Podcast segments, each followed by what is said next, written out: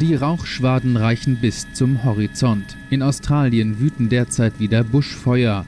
Außer Kontrolle In den kommenden Tagen geht es mit den Temperaturen stetig bergauf. Jedoch ist dies noch nicht der endgültige Frühling. Immerhin haben wir erst Mitte bzw. Ende Februar. Schon seit der Nacht sorgt Tief Tristan für Verkehrschaos. Griechenland hat weiterhin mit schweren Waldbränden zu kämpfen. Das sind jetzt schon sehr viele Stunden, die man hier im Schnee verbringt.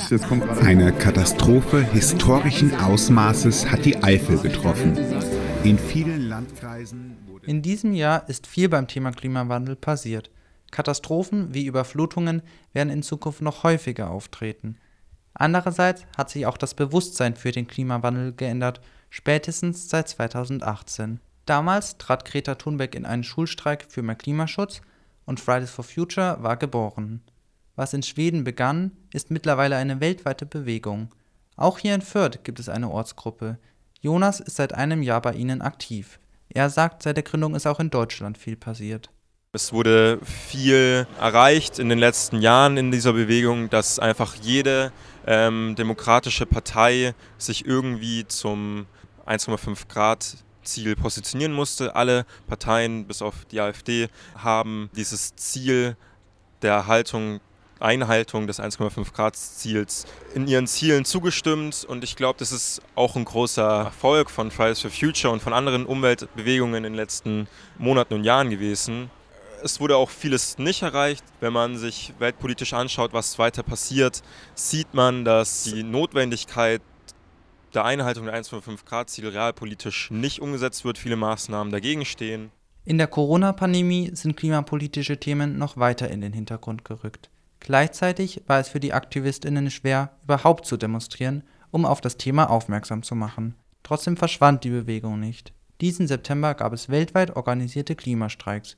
Und auch in Fürth ist die Organisation gut vernetzt. Wir haben viel mit den Families for Future zusammengearbeitet. Ähm, die sind hier in Fürth sehr aktiv, haben so gut wie jeden Monat am ersten Freitag des Monats eine Demo gehabt oder andere Veranstaltungen. Es war jetzt im November eine Müllsammelaktion, wo der Bund Naturschutz, Families for Future und Fridays for Future zusammen die Veranstaltungen geleitet haben. Doch was bringen Demos und Müllsammelaktionen, wenn die Entscheidungen in den Parlamenten gemacht werden und diese zögern, die Forderungen umzusetzen, während gleichzeitig die Zeit wegläuft. Es gibt Einzelpersonen, die natürlich in eine Resignation fallen und ich kann es auch verstehen, dass Personen sich nicht gehört fühlen, sich übergangen fühlen, wenn man eben sieht, wie die Politik darauf reagiert und immer weiter leere Versprechungen von sich gibt.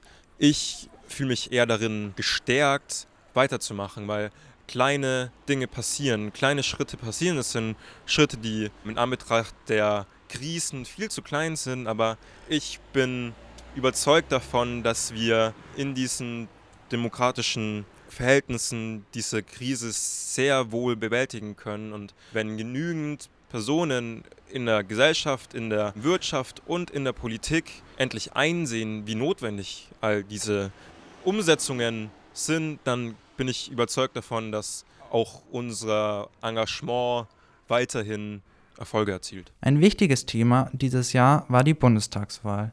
Den Aktivistinnen gingen die Wahlprogramme bei allen Parteien nicht weit genug. In den Koalitionsverhandlungen wurden die Forderungen noch mehr aufgeweicht. Privat hat Jonas wenig Hoffnung in die neue Bundesregierung, als Organisation schon, denn einige Klimaaktivistinnen sind in das Parlament eingezogen.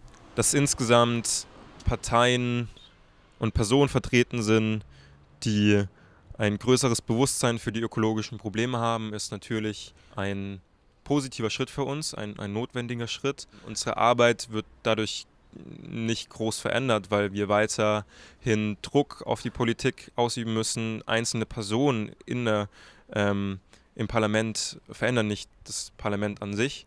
Es wird weiter nach vor allem ökonomischen Interessen gehandelt, nicht nach ökologischen Interessen. Deswegen sind wir weiterhin gefordert, aktiv zu sein, die Notwendigkeit ähm, auszurufen und die Politik zu fordern, dem, was sie schon längst zugestimmt haben, sich auch daran zu halten. Die nächsten vier Jahre werden wegweisend für die deutsche Klimapolitik sein. Klimaaktivistinnen werden der Regierung auf jeden Fall weiter auf die Finger schauen.